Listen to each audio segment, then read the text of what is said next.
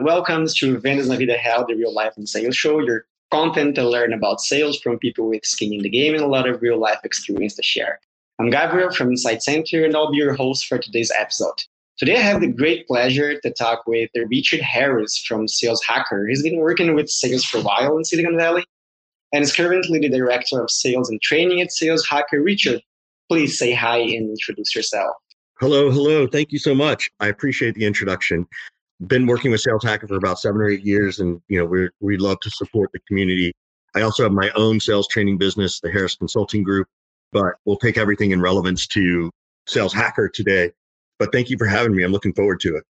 That's going to be amazing. We're going to be talking about balance in sales to find success on the long on the long run and both in terms of balancing efforts across the sales funnel as, as well as finding balance on the day and life of a sales professional. Trying to learn the most we can from Richard's experience and balance is something we're always looking for sales. So, but before to open up, Richard, I would like to you to tell me what you mean by teaching sales reps to earn the right to ask questions, which questions, and we understand the meaning. But how did you get to this statement as a brief of why you actually do? How did that how did you come up with this uh, sentence? It came up when i was before i became a consultant and i was working with an organization and we were trying to figure out how we can ask these you know more intimate questions right? It that and to your point in a balanced way so they didn't sound like we were selling right? That we weren't coming in demanding them giving give us a bunch of information and we kind of realized that we hadn't really earned the right to ask those questions yet. And then we we worked it and, and figured it out that you can like you can earn the right within a minute or two, right? And and so I think that's that's where it came from. And then as I went out on my own, you know, years ago, I was like, oh, this is really smart. And I was always trying to figure out what was my tagline, right? Like, what am I going? How am yeah. I going to describe what I do? And and I finally realized that people don't care what we do. They only care what pains we solve. And so as I was, you know, and it took a while for me to figure this out. It took a couple of years. I, I That's where they earned the right to ask questions, how to ask them and when to ask them. Came finally came sort of popped. And yeah. now it, there are very few people who don't understand what that means. Right. Oh yeah. That so, that sounds um, that sounds immediate. Yeah. And and it really and again, I think it speaks to their pain that they're feeling, not what I do. So, yes, I do say I teach you how to earn the right to ask questions, but they've all been on the bad side of a sales call and they're like, oh my gosh, that's what my team do better so at, right? Yeah. It's, it's so, it's so painful. And now that to kick, to kick off our theme about balance, and uh, I'd like first to discuss on the career side. Why should we worry about balance in the first place? Do better sales reps on the long run tend to work on a more consciously balanced way? Does it really make a difference in the end of the day when you talk about well, career long term? Yeah, it's a really good question, and it's it's it's very different for every person, right? My definition of what I need to be balanced is going to be different than yours, is different to someone else. Um, I went down, I went down a, a path of you know 12 hours a day five days a week six days a week going out every night you know doing doing that lifestyle. And it wasn't the right balance. And and what i realized was it wasn't the work that wasn't that was unbalanced. It was me right, and I'm, I'm talking openly about this and i'm happy to share but i don't want to go all the way down this rabbit hole. But you know i've talked about being you know functionally depressed you know that that that i don't I'm not at the level of of I've ever wanted to hurt myself or or hurt someone else or do something that destructive. But uh, you know that that feeling, that sadness was always there, even as a kid. And so I had to sort of realize that what I was doing by focusing so hard on work was that I was ignoring what was going on in my head and in my heart. That's and that, amazing. Right. And that became the that was what was not balanced. Right. Uh, so I so for me, balance starts way back there. There are lots of people who don't have this. Like I get it. Like they and that you know, hats off to them. And for me, it was you know, it's not like hey, I would get down because I lost a deal, or hey, you know, um, oh that's upsetting. The competitor won. It was just general sadness day in and day out about everything in my life even though I could fake it at work. I was very happy and positive at work. The fake is a very, very yeah. is highly dangerous so, situation. Yeah, so, anyway, I'm gonna I'm gonna pause there because we could I know we could go deep into that conversation. Yeah. I'm happy to. I'm more than I've written about it. It's on my blog. Like I'm happy yeah. to it, but I want to make sure we stay with the balance at the business and sales level. So, but that's where it came from for me and, and what I had to realize.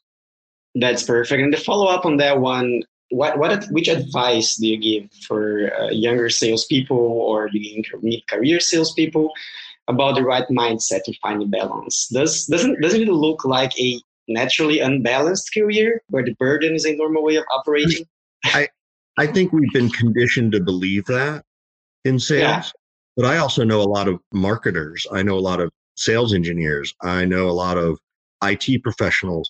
I know a lot of doctors. I know a lot of lawyers where they bury themselves in their work and they're doing it because they're avoiding something else right yeah. and yeah. and there are and there are people who bury themselves in their work because they do love their work and they don't have challenges on the other side and and for them that's balanced right like that's okay yeah. so my advice for people is you know you, you sort of have to take a big deep breath and exhale and just kind of write down you know the things you wish were different, not necessarily better, but different. Meaning, I, you know, I wish, you know, I had more time to spend with so and so. I wish I didn't worry so much about this. And for me, it's just sort of putting that out on, like, you have to physically write it on paper because there's an emotional release to getting it out of you. Yeah. And doing, just doing that alone is a is a great step because at least now you can give yourself I call it sort of two centimeters of perspective, right? You can just move yeah. a little away from that emotion and just think about it. And then, you know, if you, for some people, they don't want to talk about it, fine. You could talk to their partner or their spouse. They could talk to a clergy, a priest, a rabbi, a imam, you know, whatever, yeah. whatever is appropriate. Yeah, yeah. but I think it's just that initial acknowledgement that you want to see if there's something you mm. want different. Yeah, basically, you're not actually running towards unbalanced lifestyle. You're rather running away from something that you're not able to handle properly. Maybe. Yeah, That's and, great And again, I think that I think you're right as I've described it. Someone else might describe it differently, right? Like it's a very, it's a very, sure. it, it's a spider web, right? And yeah. and all tangled yeah. together, and it kind of all makes sense. But how I view it and how I've dealt with it might need to be different than how someone else does. So I'm yeah. I'm I'm cautious not to say that it's always this way, right? It's it's perfect. You know, but um, and I, I love discussion. I love discussion. This humility to understand that that's your true and that's what works out for you, but doesn't mean it's going to be working for everybody in the industry. And since you work with a little bit more on the business side, since you work with hundreds of maybe thousands of sales professionals, which what what really makes me curious is uh, what what sets apart people that can find great balance and, and salespeople who cannot find it. I mean, do you notice any pattern of different behavior and even results in terms of the value of this profession it brings to the table? I mean, I can point to things that I've seen. Yeah. And they're different than how I like them but that doesn't mean what I'm saying is the only way to see it. So I'm really cautious of that, right? I'm the the thing that concerns me the most is when you sort of take it with this crush it at all costs attitude, right? All right. it's only about the number and all about the number. Um, that doesn't mean you shouldn't care. It doesn't mean you shouldn't be disappointed. But when I see organizations grinding that hard, grinding their reps that hard, you know, it's it's tough. And and I think it leads to a bigger problem of unbalanced later. I know mm-hmm. I was even this way early in my career that I was like, look, you got to show up early and you stay late, and that's what hard work means, and that's what you know. That you know, particularly, yeah. I, I, I don't know if that's an American thing or or if that happens worldwide, but mm-hmm. uh, certainly in the sales world it does. And I think over the years it paid a toll on me, but I also know that toll was there because of my own issues with my own depression right like so so for like i said for others that that's good for them they they have a capability to let go in a healthy way and go find the other pieces of joy that that make them well. But it's it is fine. a constant mantra to crush, crush, crush, crush, crush. I think it's also it's in it's infested into the startup culture because you got to go so fast and get it done so quick and got to turn it around and you got to go so competitive. So, and so I think that's that's a that's a piece of it, and and that's the world I swim in, right? Like I swim in the technology world and the startup world, and yeah. you know, the, companies that are trying to go hyper growth and you know uh, all that yeah. kind of stuff. So I think I think it's embedded and infected within the org within the organization culture, and it can hurt people if you're not careful. You know, I do like the work hard, play hard mentality. I think the challenge with that is that sometimes you need to work hard and then do nothing. Yeah, just so, rest and take some time off. Yep. Yeah, that's amazing. And when whenever we talk about balance, I remember I, I feel we should be talking about improving performance because uh, if you need to have a balanced lifestyle or balanced life uh, sales career, it means that on the other end of the balance, you should be bringing results. It's not all about balance. So mm-hmm. let's let's bring the balance discussion in the sales funnel now and and get a bit more uh, sales practice. And how how do you understand a sales rep should be balancing effort and time in terms of beginning, middle, and end of the funnel? How do you understand the best approach or the best criteria to define where to to, to give more effort to your sales funnel? I think that that, that balanced approach is a, is affected by your sales cycle, your compensation, yeah. right? So if I'm on a quarterly compensation plan, you know, oftentimes the beginning of the quarter I'm doing more prospecting than the end of the quarter. Now that doesn't mean if I get to the end of the quarter and everything's, you know, even if I hit my quarter or, or not, I should still do some prospecting for the next quarter, right? But you're going to do more and the same thing would be if you're on a monthly schedule, right? Like you're you're going to do the first week, or you're probably going to do a little bit more prospecting than you are the last week. So I think understanding your sales cycle and how you're compensated is a big piece of this balance. I do think people need to have daily schedules, like literally, hey, from eight to nine every, you know, on Monday, Wednesday, and Friday, I'm doing this from you know 9 to 11 i'm doing that. From 11 to 12 i'm doing this. And you got to really be militant about your calendar right? You've got to become a militant about your calendar is a great expression. Yeah. You you've got to otherwise you have to control the calendar or the calendar will control you. Yeah yeah. And if the calendar controls you you control nothing right? Yep. So anyway so that that is my you know that that's sort of my simplest approach right? That's perfect. Yeah and since you Actually, I'll get, I'll get one more tactic. I actually color code my calendar red, yellow, and green. So anything anything that's green is something that's money, right? That's that's an opportunity. Like my first calls, my second calls, my third calls, right? Those are green. Anything that could lead to money is yellow, right? So, for example, you know this this webinar is kind of a yellow thing for me because I'm not, you know, you're not paying me to be here, but maybe someday somebody will have you know, reach out, right? There's potential. Yeah. And then red is kind of everything else, right? And then I have a couple of other codes. You know, I have a, a purple code for when I'm hosting my own podcast, and it All really right. me see my day. And what I what I ended up seeing was that, oh, if I've got four sales calls in a day, right? I don't know that I can handle a fifth or a sixth one, right? That's just a lot right? So now I can start to look for, okay, go write this blog post in between those sales calls, right? Yeah. Again, yellow activity, but yeah, but I can find those places, and you do start to see that, like, wow, if all my sales calls are green and they're on a certain day, that tends to be a pretty good day.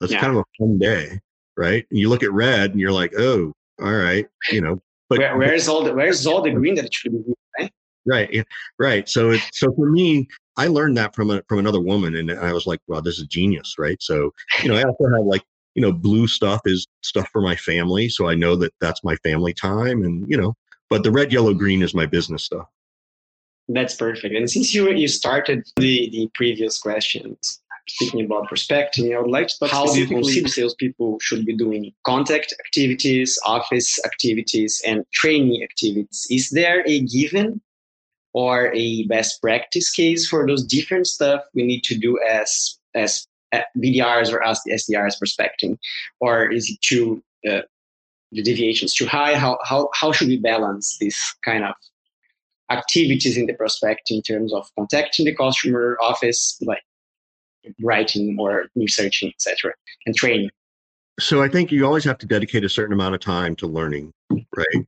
Um, you know, even if it's just reading a book or I'm a, I'm a big audio book person and I can do that right. off right? Like I don't need to do, and I, and I enjoy it, right? Like it's, it's a pleasure to read things. Um, I often read a lot of nonfiction or business books, right? Like, you know, whether it's you know the book about Nike or there's this other book out there called The Four that talks about Google, Amazon, Apple, and um, Four. That's great. Yeah, and so those I get pleasure out of those. So yeah. you know, learning happens.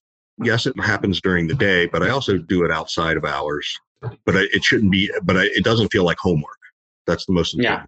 So that's how I balance that in terms of you know doing research and those kinds of things you know, I do think you have to be mindful of that, but you also have to build it around the best times of day to be calling. So if you know that you've got a call between 8 a.m. and 11 a.m., you know, at a certain time in yeah. your in your morning, well, that means you know, some point the day before you need to have done the research, not come in and do mm-hmm. the research during your prime calling time, right? Golden hours, right? Right, and this is where that red, yellow, green stuff happens. And for me, research is green; it's not yellow. Like it's immediate, oh. it's immediate impact. And so I, I, you know, that's sort of how I look to balance those things out. If I'm executing, you know, I'm also executing at the right vertical and at the right title, meaning, you know, if I'm if I'm focusing on the retail industry, right, in e-commerce, well, then I'm going to find all the CEOs of the companies I want to go after, all the VP, yeah. all the whatever, and I'm going to consistently go after those 20 people at those 20 companies one right after the next because the messaging will keep getting tighter and better and, and focused right mm-hmm. um, and so so you know i call it sort of strategic contacting. Getting better and better at it right? So that's how to how i do it. Yeah and that's perfect. So basically it's uh, actually the time or the best times of the day that we have for calling that are going to define our schedule around that and not ourselves are our own like choice specifically on this yeah. when to do the calling right yeah and i think it's not about the best time of day to do the calling it's about the best time of day when you think they're going to pick up right? whatever because i mean and also on on reading i'm a great book lover we have our newsletter always recommending books you mentioned the before or other business books i'm also reading the rip curl history it's a nice kind of business-ish book mm-hmm. from the brand from australia Tommy is a great surf lover. It's also great content. Yeah. But a little bit more on numbers. What, which numbers you look at when reviewing sales rep funnel to decide where the person should put more efforts? For example, of course, pipeline size is the first thing that comes to me, but what else do you consider important to say, okay, this yeah. person should be doing more of that thing, whereas this other person should be doing more of that other thing? Yeah, it's it's different everywhere, right? And it's even different by rep simply because based on their performance. What I'm always trying to drive to is what's the conversion rate, right? What's my conversion rate from stage one to stage two, stage two to stage three, stage three to stage four to close? So yeah. I want to understand how fast things are being converted. I also mm-hmm. need to know how fast things are being converted from a lead to an opportunity, right? From cold calling and, and into that. So for me, it's a lot about those things. And, and everything else matters too, right? Like I do, you know, I don't really track dials on a regular day, or I wouldn't. But if someone's not performing, then I'm going to start to look at it, right? I'm going to start to do that. And and for me, the dial report is is for the rep. It's not for the manager, right? Mm-hmm. the rep to sit here and go, oh, I need to do more, right? And it's about driving accountability. I think in a healthy way, right? Like, yeah, you know, yeah, I, yeah. I, I will trust that, you know, you know, and and I'm not a fan of like you got to make 100 dials a day or 50 dials a day, right? Aren't but you? even if it was just 20 dials, right? I'm comfortable that if my rep only made 10 dials, but he was on three other conversations because his calendar was all green, I don't need to micromanage that. I don't need to yeah. go ask why he didn't make 10 more phone calls because he was focused mm-hmm. on important stuff right? Yeah. Now, if things aren't closing in, then I then I start to, you know, we have to uncover it uh, together as a partnership, not a hey, you didn't do this. It's it's kind of like me being able to come to you and just say, hey, something's not right here. Go do your analysis and come back and tell me what you've discovered. All right. So the person, uh, the rep himself, brings to you a problem and maybe some possible solutions. Yeah, I don't. And sometimes I don't. You know, I I agree that yes, they should bring solutions, but I you know they already know if they're underperforming. Right. Nobody shocked. Nobody should be shocked that they're about to have that conversation. It's not a surprise, right? Right. So those And- those are the pieces that I that I'm that I focus. And when you when you talk about conversion rate, are you speak are you talking about specifically the conversion rate between uh, all closed deals or the advanced deals against the deal that stayed or just about deals? Yeah. It's the advancement between the different stages, right? Right. So stage one could be qualifying, stage two could be selection. Well, how many of those deals are moving between those things? How many days is it taking on average for those deals? What are Yeah, the fast? What are the slowest? Why do we think they're fast or slow? Right? Yeah, the sales cycle is super important, Yeah. right? Yeah. So I'm looking. If, there and, and when you're talking about conversion between the sales stages, are you comparing the deals that moved from one stage to the other to the deals that didn't move, or to the deals that were lost in the previous stage? I don't Do you know. understand the difference? Yeah, I, I I understand the question. I I think I think the answer it really is well, it depends, right? Like you, you first have to sort of collect the data. You have to collect it at an aggregate level across the team.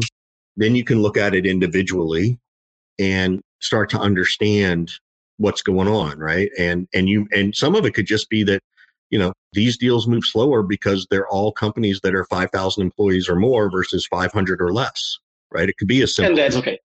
right but we need to do analysis around it to to make sure we're not missing something and more importantly look for opportunities because maybe it is a sales skill. Maybe maybe Yeah. that stuff that's stuck because someone doesn't know how to to set the how to ask for the next meeting at the end of the first call at the end of that call. So that's why it's stuck right? Or maybe it's stuck because someone did go dark. And then well how do we train around those things to help people do better right? And it's not again it's not micromanaging. What i want reps to be able to do is i want reps and i want their leaders to know that hey this person ran a good respect contract. They asked they did ask for the meeting at the end of the conversation. They've asked four times. You know again what are the next steps in an email? They've made four phone I want everybody to be able to walk away going we've done everything we can right? There's and and if and if it's not working well what else could we do so i Yeah. i want people to to to feel like they've done every single thing they can and reduce to your point from the earlier reduce any stress which then creates more balance hmm that's perfect because if you do everything that's within your reach, then Mhm. you're, uh, you're, that's that's the principle of uh, anxiety treatment, right? Uh, what Mhm. what can I control? I can control Mhm. what I do, but what the other person responds. Since since you you manage you mentioned sorry the ana- analysis and understanding the numbers before taking action. That's a question I'm always asking myself. H- how to balance the effort in structure in optimization against the effort in real execution, for example. We have the paralysis from analysis situation around here a lot. So when is it time to stop analyzing and start doing, and when does it make sense to like stop, think, and step back and then improve the structure before getting back to Yeah, I think that um that's a really good question. And you know, if you're again, you know, these these are the things. Look, if you're at an early stage startup, you create the time and and find that balance, right? And if you're in sales, that's what you're there for. Aside from closing, you're also there to give the feedback of like this strategy is working, the strategy isn't working, all those kinds of things, right? All right. Um, yeah. So that's sort of where my you know where my head is around it if i'm in a bigger company well then you know as fast as i can hire a sales ops person i need that person to do that for me right Yeah. if i'm a sales leader you know i want to be leading and training and coaching the team and being involved in deals and closing i want someone else who's smarter at running the crm to run the data analytics for me and make the suggestions of, hey, here's what the data's saying. You know, we need to we know I need to look at this. So again, yeah, you know, sales ops is is probably the very gosh, you know, once I get as early as possible, right? I need it as soon as possible, right? So yeah, yeah. There's an interview from a previous CEO I worked for here, and he was saying that one of the things he learned about running the fast growing companies that he would hire the sales ops earlier if he could go back on time. He hired, I think, he were 20 salespeople around that, and he said, like, man, if I could, I would have hired a lot earlier because it definitely makes a difference, right? Yeah. Yeah, that's that's exactly that's exactly how I feel also in terms of uh, uh, sales leaders spending its time, uh, their time actually managing the team and not only looking at numbers. In consulting, you should be familiar with that. We say, how long should I be looking at clients' data? We say, as long as we have time for that, because there is a moment that you are going to be trying to kind of boil the ocean that won't work anymore. Do you do you feel sometimes when you're uh, looking at numbers or looking at structure and you're like, okay, it's not 100% as I wanted, but it's good enough and I should go back to my people.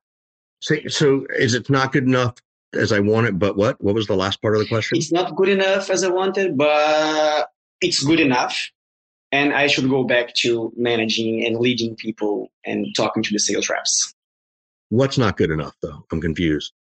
All right, I'm gonna get back to the question. Uh, when you're like looking, because I just make that up, this yeah. question, and you're looking at data, you're analyzing, you're trying to understand, creating structure, management uh, processes. Mm-hmm. You look at that, it's not perfect yet, but it's good enough. And when, when do you feel that? How, how do you actually act upon well, this feeling? That, yeah, I think, I think, you know, again, that, that feels almost like a symptom of the startup world, right? First of all, your sales process, you know, it takes about a year or two to get it nailed down, right? So it is sort of good enough for a while, but you have to keep tweaking it, right? All right. And again, I also think it depends on your sales cycle, right? If it's if I have a 30 day sales cycle, then after three or four months, I can start to tweak. If I've got a 90 day or six month sales cycle, it's a little harder um, because you're not sure where you really need to be tweaking unless you've just got that many reps and that many deals going through it, right? So so so that's sort of where I see it.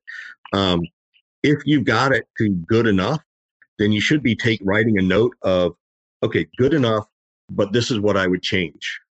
And then you have to find a way to slowly implement those changes into your day, right? It's not like you're going to tear the whole thing apart and redo yeah. it, right? Yeah. Um, you're talking about small improvements, right? Constant. Yeah. So that that's how it you know, and and it is easy, I think, for sales and sales leaders when we're hitting numbers to fall into the it's good enough trap. Ah, hey, we're hitting the number. I'm not going to worry about it. When in fact, it's like, well, you do have to worry. That's when you should worry about it. Because mm-hmm. if you mm-hmm. worry about it later, it's too late. Yeah, yeah, yeah. You're you're not you're not hitting numbers because of your sales process. You're hitting numbers in spite of yep your sales process. That's that's something I learned the hard way. I can tell you. And uh, one one thing that comes to my mind often is the quote: "Sales is a contact sport." And we are in the social selling email, at least here in Brazil, on the WhatsApp age. I know in the way US maybe it's not a big thing, but how do you balance or decide when a given communication should be done by email or text message, and when we definitely should call? Should sales reps be calling more often? How do you how do you feel about that? I mean, I think it's you. You've got to do everything. It's not there is it's multi it's multi channel, right? And so I think that's really the case is that you've just got to be doing everything, and there's you've got to depend. Uh, you know, one it can depend on your organization and the quality of your data. It can also depend on the person you're trying to sell to, right? You could sell to again. Let's just go to the e-commerce vertical. You know, it's very possible that the IT people respond to email, but marketing responds to phone calls. Mean, it's just you've just got to do it all right? And this is why we have sort of all these these amazing sales enablement tools that are out there to support this. Yeah, yeah, yeah, yeah. But Nowadays we have we have a lot a lot more than when I started ten years ago. I suppose a lot more than when you started a couple of years before. So we should definitely make use of those. And to close up the interview, uh, Richard, during the sales process itself, when when should we be helping and when does it still make sense to close or ask for the deal because here in the startup land you have these you should always be helping you should not ask for close sales is like more helping people is there an ideal balance ideal balance in terms of being assertive and asking on one hand and just being helpful on the other hand how how, how do you see these these two sides of, of the sales interactions well i think you're always helping right? You're always adding value. In fact, I think it's, I can't remember who coined it. Someone on LinkedIn has coined that, you know, you need to be making a lot of deposits, right? Um, you need to be making a lot of deposits. Deposits into the bank, right? So yeah. the bank for me is posting stuff on LinkedIn. Every now and then I'll go back to LinkedIn and say, hey, everybody, I need your help. And if I've done a good enough job and added enough value, then I'm good to go. Right. It's gonna it's gonna come back to you, right? Right. It's no big deal. Yeah, that's amazing, man. And I really, I really appreciate the insights, and it's it's great to see how you bring your experience uh, around the topic of balance, and because it's really hard, right? For us as salespeople, as sales managers and sales consultants, it's it's just a constant challenge to understand, like, all right, where should I go? How should I go? And I really wanna wanna say again, thank you for joining and participating. I hope you come back again. And please, if you ever come to Brazil, let us know so we can absolutely our country. So awesome. And thank you for having me. And thanks everybody right. for listening. Really appreciate it.